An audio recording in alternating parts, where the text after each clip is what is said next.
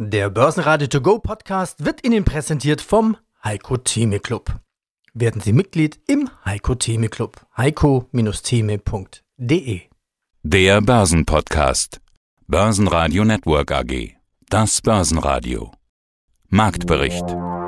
Im Studio Sebastian Leben, Peter Heinrich und Andreas Groß. Außerdem hören Sie den globalen Anlagestrategen Heiko Thieme zur Erholung an den Märkten, Chefvolkswirt Carsten Klude von MM Warburg, der weder Rezession noch Stagflation erwartet, Chartanalyst Stefan Salomon zur Lage der Charttechnik, zu den Jahreszahlen von PSI, CEO Dr. Harald Schrimpf, zu Anleihen-ETF auf Schwellenländer Philipp Königsmark von Legal and General Investment Management und ESG-Expertin Agatha Kalandra von PwC Austria zur Frage, wo Unternehmen mit Nachhaltigkeit Nachhaltigkeit und ESG ansetzen können.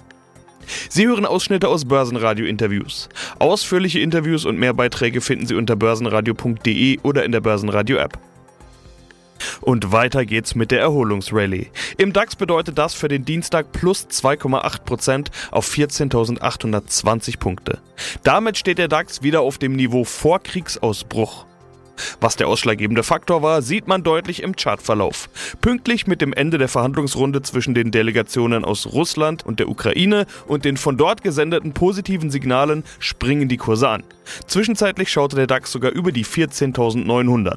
Auch der Ölpreis sinkt weiter, was bereits in den letzten Tagen für Kauflaune sorgte. Der ATX in Wien legte plus 3,6% zu auf 3.381 Punkte, der ATX Total Return auf 6.877 Punkte. Heiko Thieme, globaler Anlagestratege. Zu schnell. Das war deine Aussage aus der letzten Ausgabe Heiko Team Club. Die Erholung ging viel zu schnell. Ja, seitdem sind jetzt nochmal 400 Punkte draufgekommen. Also die Erholung geht in genau dem gleichen Tempo weiter, wie es aussieht. Ich würde mal sagen, das ist schon nicht mehr nur Wohler, das ist Erholungsrally. So kann man es, glaube ich, inzwischen durchaus nennen. Warum passiert das überhaupt, frage ich mich. Also woher nehmen die Leute in dieser Situation, in der ja eigentlich nichts besser geworden ist, sondern eher vieles schlechter geworden ist, plötzlich diesen Optimismus? Sehr gute Frage. Und der Satz von Rothschild, nicht wahr, zu Napoleons Zeiten formuliert, wenn die Kanonen donnern, muss man kaufen, könnte hier vielleicht eintreten oder Bestätigung finden. Denn wenn man jetzt ganz konsequent gekauft hat, nachdem wir also 24 Prozent gefallen waren, wenn man mal die Tageshöchststände und die Tagestiefstände nimmt von der ersten Januarwoche bis zu Anfang März, dann war das sicherlich richtig. Da hat man von 12.400 ausgehend, ich war jetzt 2.200 Punkte gewonnen. Und das ist natürlich schon eine steile Vorlage. Das muss man ganz klar sagen. Oder 2.300 Punkte waren es dann sogar fast. Das heißt, also, wir sind von dieser Basis her gesehen, jetzt, wenn man es mal durchrechnet, 2.300 Punkte. Ich war von 12.400. Äh, das sind also schon wieder fast 20 Prozent. Dann ist man fast schon wieder in eine Hosse herangekommen. Für mich zu schnell. Zeigt übrigens auch mal selbstkritisch gesagt, dass selbst wenn man sich, wie ich, seit über 50 Jahren sich mit den Themen Wirtschaft, Politik und Börse beschäftigt, dass das nicht immer ausreicht, um jeden Millimeter oder jeden Zentimeter oder jeden Meter der Börse genau einzuschätzen. Und insofern könnte jedes Clubmitglied auch fragen, warum soll ich eigentlich Heiko Thieme zuhören? Der hat doch total versagt. Wir haben zwar, das darf ich noch einmal sagen, bei 12.400 etliche Kaufempfehlungen auch ausgedrückt und einige davon sind auch sehr gut gelaufen. Nur hätte man mich gefragt, in der ersten Märzwoche. Was meinen Sie denn, wo wir Ende März stehen, hätte man nicht von mir eine Antwort bekommen, wir werden über 14.600 stehen. Hätte jemand gesagt, können Sie sich das vorstellen, sage ich, nee, da sind Sie absoluter Laie, das kann nicht passieren, denn die Voraussetzungen dafür sind nicht gegeben. Der Krieg ist so lange nicht beendet. Der Ausgang des Kriegs ist nach wie vor ungewiss. Und wenn der Krieg beendet ist, müssen wir erstmal den Scherbenhaufen zusammensammeln und dann uns fragen, was ist jetzt die neue Weltordnung sozusagen? Was ist das Wachstum? Was ist die Inflationsrate? Etc. etc. Und diese Fragen stehen nach wie vor im Raum und sie werden größtenteils negativ beantwortet. In anderen Worten, das jetzige Niveau des DAX-Indexes ist aus meiner Sicht nicht gerechtfertigt deswegen, weil wir a einen Wachstumsschwund haben, das Wachstum wird also geringer ausfallen, global und auch in Deutschland speziell, als es vorher angedacht war. Konkrete Zahlen zu nennen hieße folgendes, wir würden mit einem Wachstum von über vier Prozent in diesem Jahr auskommen. Das war zu Jahresbeginn die Hoffnung. Jetzt sind wir gut bedient, wenn wir die zwei Prozent Marke überschreiten können. Momentan sind wir wahrscheinlich sogar in einer technischen Rezession mit leichten Minuszahlen im vierten Quartal und eventuell auch mit leichten Minuszahlen in diesem Quartal. Und das ist die Definition der Rezession. Zwei negative aufeinanderfolgende Quartale ohne jetzt die Prozentsätze dabei angeben zu müssen. Mein Name ist Carsten Kluth, ich bin Chefvolkswirt bei MM Warburg und Co. in Hamburg und unter anderem auch zuständig für die Vermögensverwaltung der Bank. Also keine Rezession und dann eigentlich fast die Logik auch keine Stagflation. Was macht Sie da so zuversichtlich, dass wir keine Rezession bekommen? Auch keine technische? Genau, das ist äh, eine wirklich gute Frage. Eine technische Rezession ist tatsächlich durchaus möglich, weil man darf ja nicht vergessen, wir haben ja schon ein negatives viertes Quartal gehabt in Deutschland und dementsprechend, wenn es jetzt im ersten Quartal nochmal runtergehen würde, nochmal eine negative Entwicklung des Bruttoinlandsproduktes, dann hätten wir eine technische Rezession.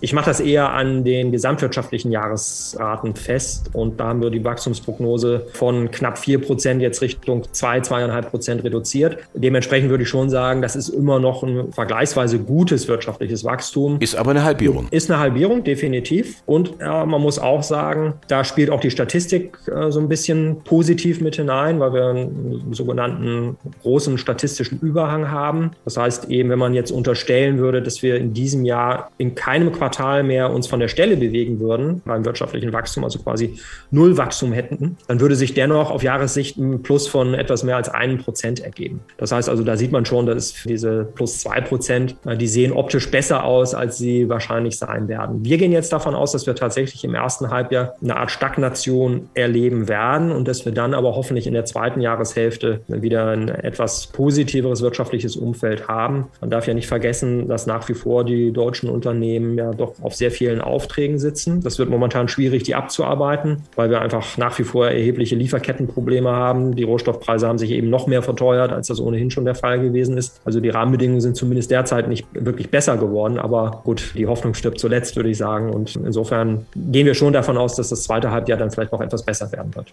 Meine Verständnisfrage, wenn solche Themen wie Rohstoffpreise, die ja sehr deutlich gestiegen sind, wie groß ist denn der Einfluss dieser Preissteigerung auf die Wirtschaftsleistung?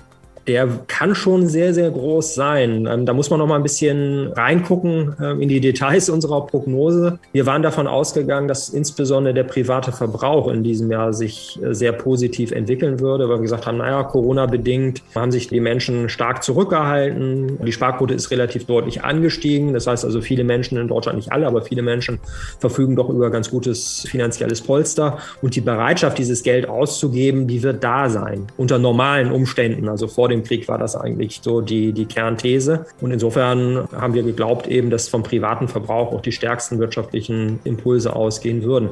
Jetzt muss man natürlich sagen, okay, die Unsicherheit ist natürlich zum einen da. Das heißt also, okay, werden die Verbraucher tatsächlich dieses Jahr zwei, dreimal in Urlaub fahren, wie sie das vielleicht sonst getan hätten? Und vor allen Dingen, und da greife ich dann Ihre Frage auf, was machen denn die Preise? Die Preise führen natürlich dazu, dass die Kaufkraft abnimmt. Ich meine, das merken wir ja alle beim täglichen Gang zum Bäcker oder wenn wir im Supermarkt sind. Da haben sich die Produkte schon deutlich verteuert. Und insofern kann man sich natürlich für das, was man vielleicht auf der hohen Kante hat, momentan schon sehr viel weniger leisten, als das noch vor drei, sechs oder zwölf Monaten der Fall gewesen ist. Auch das wird sich natürlich dämpfend dann auf die realwirtschaftliche Entwicklung auswirken. Ne? Denn wir gucken uns ja immer an, wie das Wirtschaftswachstum real ausfällt. Also wenn wir die Inflation ausblenden würden. Und da muss man schon sagen, da gibt es natürlich mehr Störfeuer und das wird sich bremsend bemerkbar machen. Herzlich willkommen, mein Name ist Stefan Salomon, Chartanalyst, Buchautor, www.candlestick.de, meine Internetseite. Gar nicht so einfach jetzt die Situation. Ich hatte die Tage gesprochen mit einem Analysten, der hat das Ganze beschrieben als eine Art Patt-Situation. Also es will momentan keiner so recht kaufen und auf der anderen Seite will auch keiner so richtig verkaufen. Ich als Laie würde sagen, das ist Stochern im Nebel. Ja, man kann jetzt mit einer langen Stange im Nebel stochern, in der Hoffnung, dass man etwas trifft. Das ist eben auch so bei der Chartanalyse, dass wir auch Zeiten haben, wo man sich einfach zurücklehnt und sagt, ja, der Markt wird uns dann die Richtung schon zeigen, aber im Moment gibt die Kristallkugel sozusagen nichts her. Das hatten wir auch zum Beispiel in 2021 über den Sommer, über den Herbst wo der Markt hin und her gependelt ist und ein Ausbruch aus dieser Pendelbewegung gibt dann eben ein Richtungssignal vor.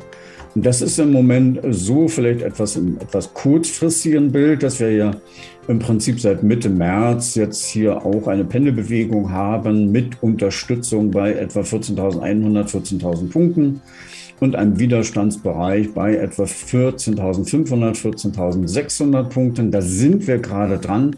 Und sollten wir diese kleine Pendelbewegung jetzt nach oben oder unten verlassen, bekommen wir da ein kurzfristiges Signal. Aber das übergeordnete große Bild ist auch von den Monatskerzen natürlich deutlich angeschlagen, weil wir im Februar mit einer langen schwarzen Kerze eben aus dieser Seitwärtsbewegung nach unten herausgefallen sind. Was war denn das gestern für eine Kerze zu Wochenbeginn? Irgendwie alle Tagesgewinne, das ging ja doch bis 14.600 äh, Punkten nach oben. Zum Nachmittag hin dann wieder komplett abgegeben. Gut, am Ende des Tages stand ein kleines Plus. Wie sieht so eine Kerze dann aus und kann man dann sagen, außer Spesen nichts gewesen? Das kann man so sehen. Das ist eben im Moment diese Phase der Unsicherheit, diese Pattsituation, die wir auch im Chart sehen, also eine Pattsituation zwischen Bullen und Bären. Und das führt eben auch zu schnellen Richtungswechseln. Das ist ein Kennzeichen von Unsicherheit, dass dann auch vor allem auch kurzfristig orientierte Trader oder auch die automatisierten Handelsprogramme doch sehr vertreten sind. Dann ging halt der Ölpreis ein bisschen in die Knie, dann schoss der Markt eben nach oben. Und hinterher haben sich die Händler gesagt, na Moment mal, das ist aber eigentlich auch negativ. Und das, was da in der Ukraine passiert, mit eventuellen Verhandlungen, ja, das ist ja vielleicht auch nicht nachhaltig. Und dann wurde halt wieder verkauft. Das könnte uns durchaus noch eine Weile erhalten bleiben.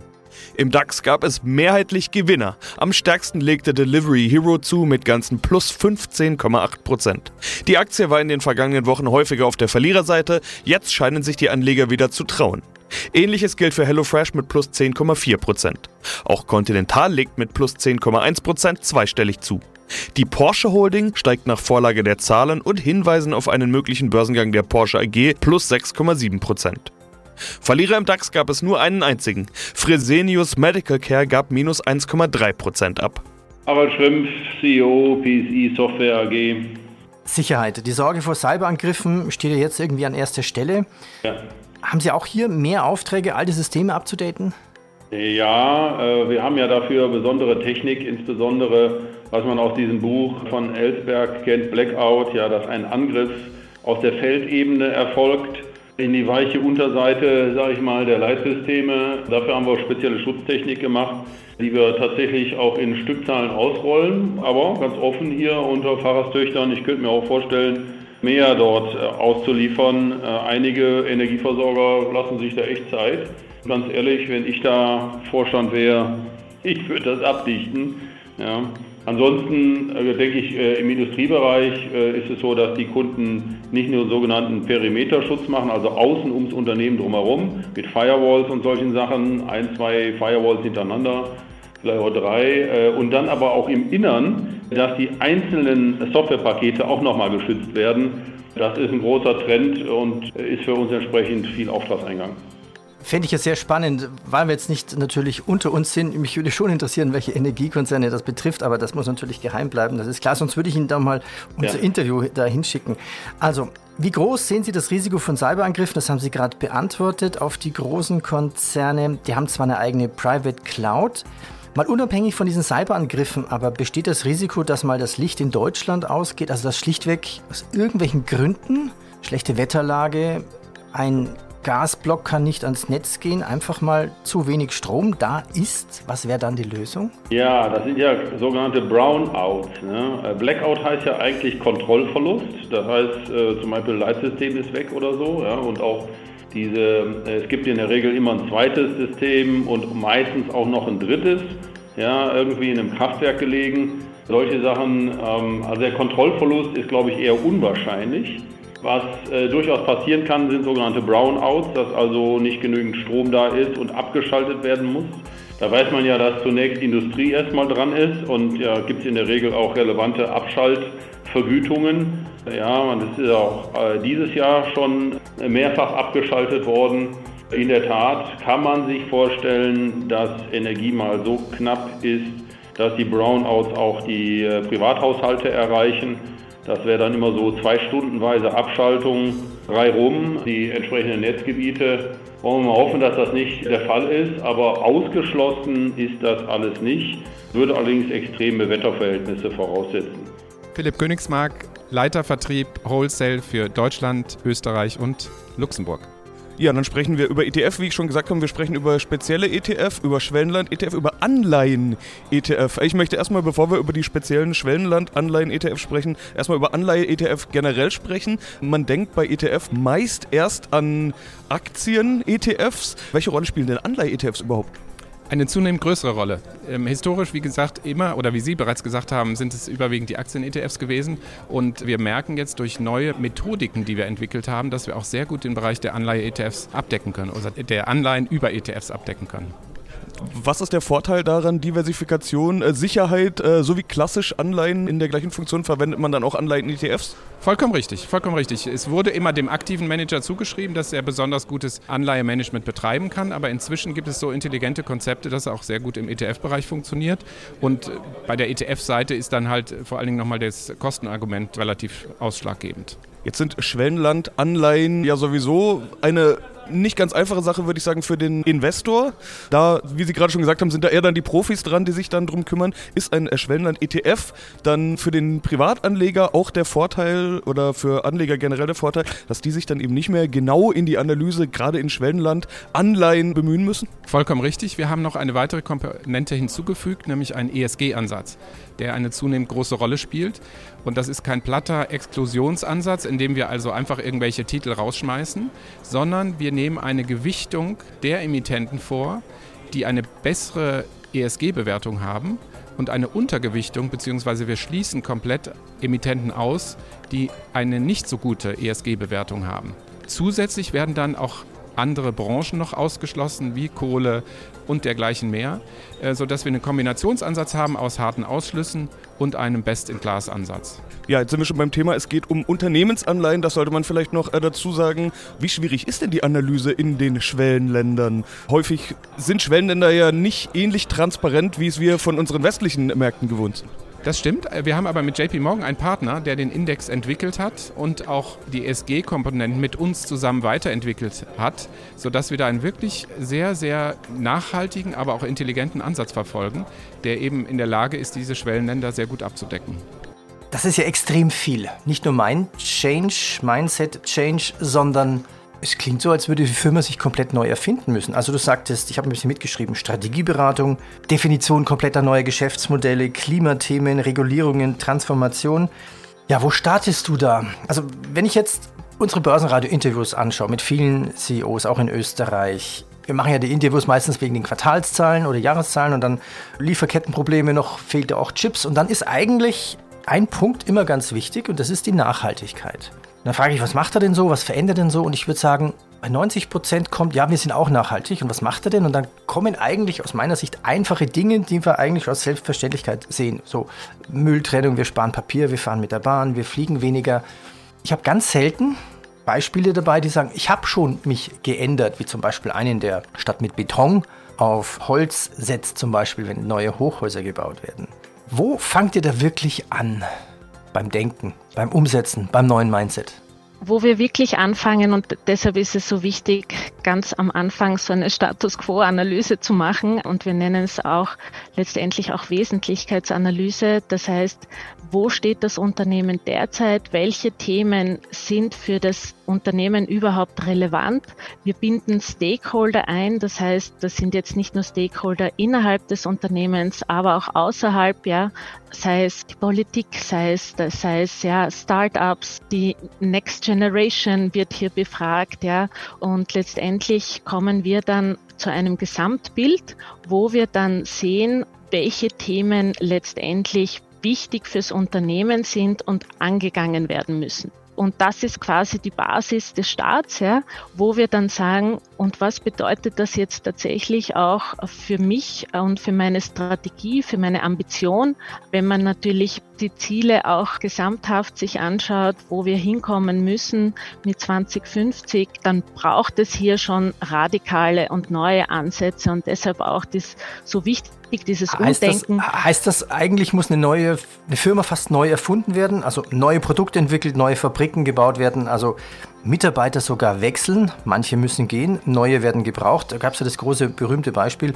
vom Gewerkschaftschef von Mercedes, der vor eineinhalb Jahren sagte, ja, wir brauchen jetzt eigentlich keine 6000 Ingenieure mehr, die Verbrennungsmotoren bauen, sondern wir brauchen jetzt 6000 Elektrotechnikingenieure. Ist das so radikal?